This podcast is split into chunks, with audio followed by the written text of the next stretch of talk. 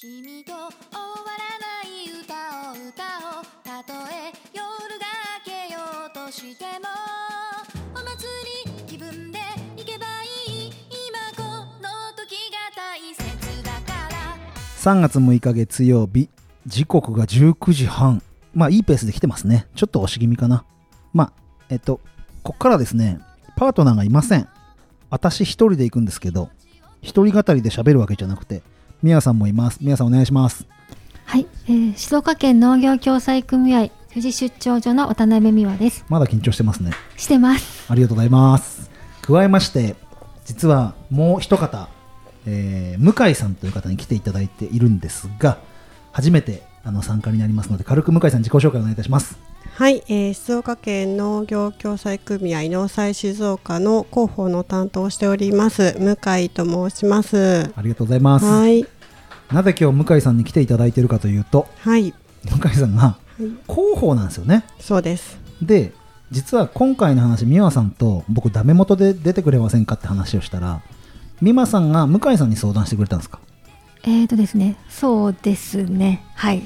で向井さんの方でなんと農業共済新聞の、えー、と東海版縮刷版っていうんですかこれ。なんですかこれ。農業共済新聞の、えー東海版というのが、うんうんうん。えー、とあってですね、えー毎月2回、うん。えー東海地区愛知県と岐阜県三重県静岡県の4県でやっているページがあるんですけど、そこの特集号っていうので4月に、えー情報発信をされている農家さんということで特集をやらせていただくので、うんそうこですはいあの取材で参りました。富士山号の取材に来てくださっております。ありがとうございます、はい。ということで、えーどうでした？そうですね。大丈夫でした？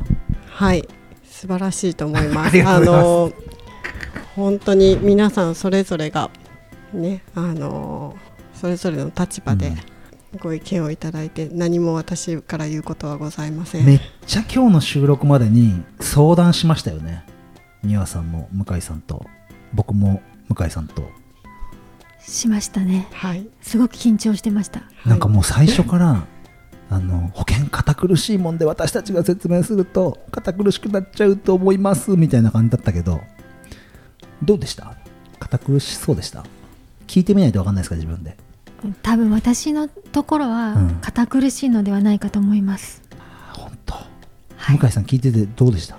いやーあの皆さんに伝わってるといいなとうん思うのですが、はい。え客観的に向井さんが写真撮りながら聞いてて堅苦しかったですか？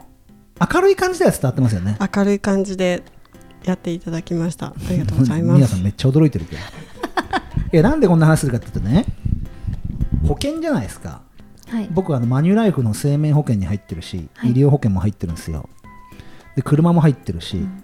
義理の兄が JA でそういう系やってるもんであ、JA の共済も入ってたりしてて、農業共済って保険のシステムとしてはちょっと違うじゃないですか。だって国の補助が入ってるし。とは言ってでも言ってもやっぱ保険を売り込みに行くって、うん。今日のポッドキャスト聞いててもあれだと思うんですけど堅苦しいしむずいっすよねどうですか実際？難しいと思います。どういうとこ難しいですか？まずですね、収入保険の場合で、うん。ですと、うん。あの全員違うんですよ。あケースが。はい。はいはい全員ケースが違うので、まずあの決算書を見せてください。そもそも決算書って見せます？っていうところですよね。僕全然見せちゃう。赤字だからいやでもあの自分が例えば保険に入るのに、うん。給料明細5年分持ってきてくださいって言われたら、私ちょっとあの考えちゃうかもしれないですね。そんな中でまずその決算書をその大事なものを見せていただくっていうところから始まって、うん。でそうするとあの一人として同じ内容の方っていないじゃないですか、はい。作物も違うし、ね。もちろん収入も違うし、うん。まあ働いてる人数だとかも違うし、そういった中でどんなこう話ができるかってところからやっぱり難しい、だってさっき僕話していく中で全然自分で気づかなかったのがいちごとぶどう経営してるからはい、ぶどうがぶどうだけやってる人よりもうん。リスク管理が比較的良かったっていうのが話してて分かったぐらいはい、僕のケースでもいちごと生産しいちご生産しているうん。人とも違うし、はい。ぶどう生産してる人も違う、はい。ぶどうといちごやってるからっていうところですもんね。そうですよねそれはねすごい話してて分かったしみやさんとも散々保険入るために話をしたけど、はい。そこのリスクに対するとこは話してなかったんであんまりね。だってブドウが木が倒れるなんて話しなかった。ああそうそうですね、うん、しなかったしなかった。増えていくことしかそうですよね。うん。話してないそっちでしたね。そう話していく中でやっぱケースケースなんだなって感じですね、向井さんは広報ではい。保険の販販売じゃないな保険の説明とかははい。しないわけですよねそうですね。あんまりしないんですけれども、まあ、たまに。たまにはい。説はい明をするって感じですよね、担当ではない担当ではないですね。広報だから、そうですね。はい。やっぱ書類作ってもこの前実は向井さんがあの作ってきたはい。農祭の書類を、パンフレットを見させていただいたんですけど、はい。相当可愛く作ってるなと思って。やっぱりそれって伝え方が難しい分野ですか？保険。ってそうですねあのーなかなか理解していただけないこともあるし難しいところもあるので、今回のテーマはここはポップにうんっていうことですけど、まあ、それに近いところで皆さんに身近に感じていただければいいなっていう思いでいろんな、えー資料だったりとかそういったものを作ってます。僕今回向井さん多分このポッドキャストに出たくなかったんじゃないかなって 電話でやり取りしてて思ってるんですけどみやさんどう思います？いやノリノリだったと思います。もうその言い方がうさくさいじゃんなんかもう。だってねあの正直向井さん出なくたって成り立つじゃないですか。でも僕出てほしいなって思ってお願いしたのがとにかくお人柄が伝わればいいなと思ってて農祭の方たちの。どうしても堅苦しいってなっちゃうし決算書5年分見せてくださいって 言うのきついだろうしだけど本当にスーさんも言ってくれたけど応援団として来てくれるのであなたの応援しに行きます決算書見せてくださいってなかなかそれでも難しいかもしれないけど そういう人たちがお人お人柄で皆さんの力になってくれるってことが伝わればいいなと思って向井さんに出てもらってそこら辺の女子トークをしてもらえればなと思ったんですけどまだ緊張してますね。私ですか？してます。2人ともです。広報してても販売し販売じゃねえや、えっと、説明しててもはい。難しいわけですねやっぱり、そうですね。でもやっぱりあのそう信頼していただいて、うん。まあ、あのいつも来てるうん。この人、ね、あの担当変わった時とかにも、この人にあこの人もう来ないのとか来てほしいなって言ってくれる農家さんもいらっしゃるのでそうやって信頼していただけると嬉しいなと思ってます。客観的に僕説明受けて美和さんとはい。やり取りさせてもらっててはい。美和さんだからってのもあると思うんですけどそんなにあのなんだろう難しいなとか分かりにくいなとかうーんと怪しいななんて絶対思わなかったし 僕は正直ハードル低かったんですけどああいう説明していけばそんなに門前払いはないでしょ。まああそこまでうん。行く、あの決算書を用意してくださるっていう方はそもそもあの興味をもう持ってくださってる方なので、うん。そうですね。ただやはりあの思ってるのと違ってたとか、うん。うん、そういうやっぱ意見いただいたりうん。はあります、どこが思ってたのと違うんですか？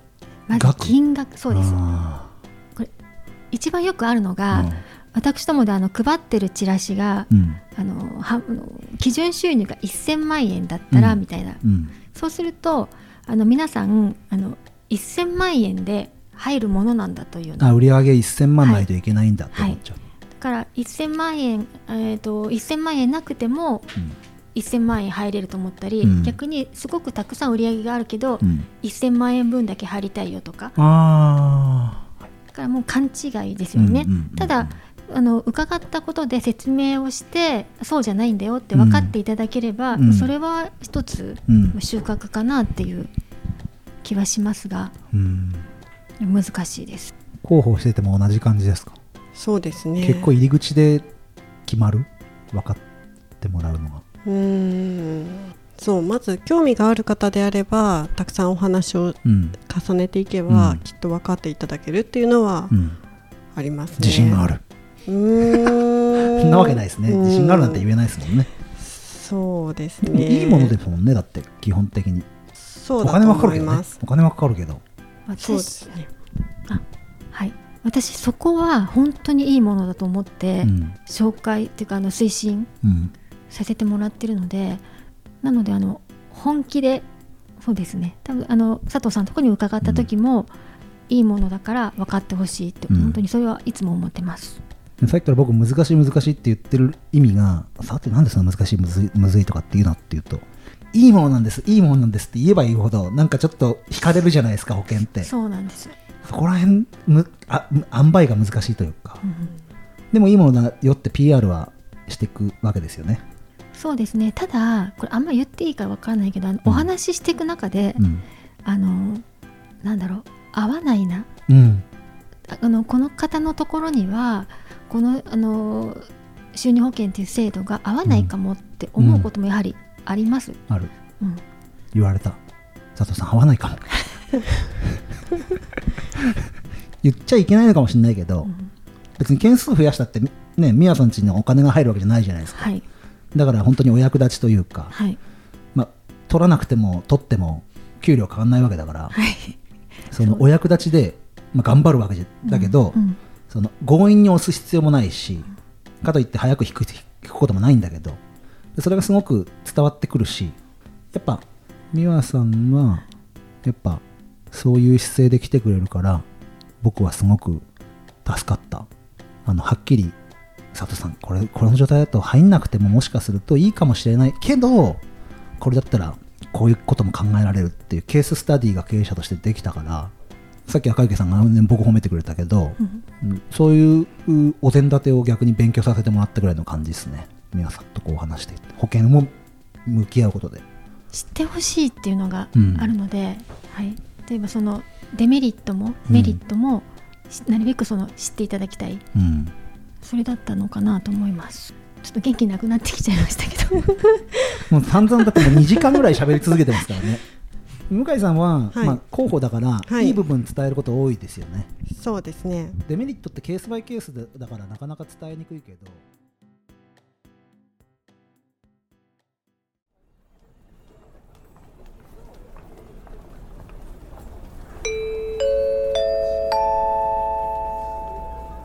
聞いていただきありがとうございました。生産者によって農業形態ってそれぞれ違いますよね収入保険もそれぞれの保証内容が変わりますので詳しい内容についてはお近くの農祭さんまでお問い合わせください。配信内容に関しては2023年3月収録内容ですので聞いていただいた時点での正確な内容についてはご自身でご確認ください。ありがとうございました。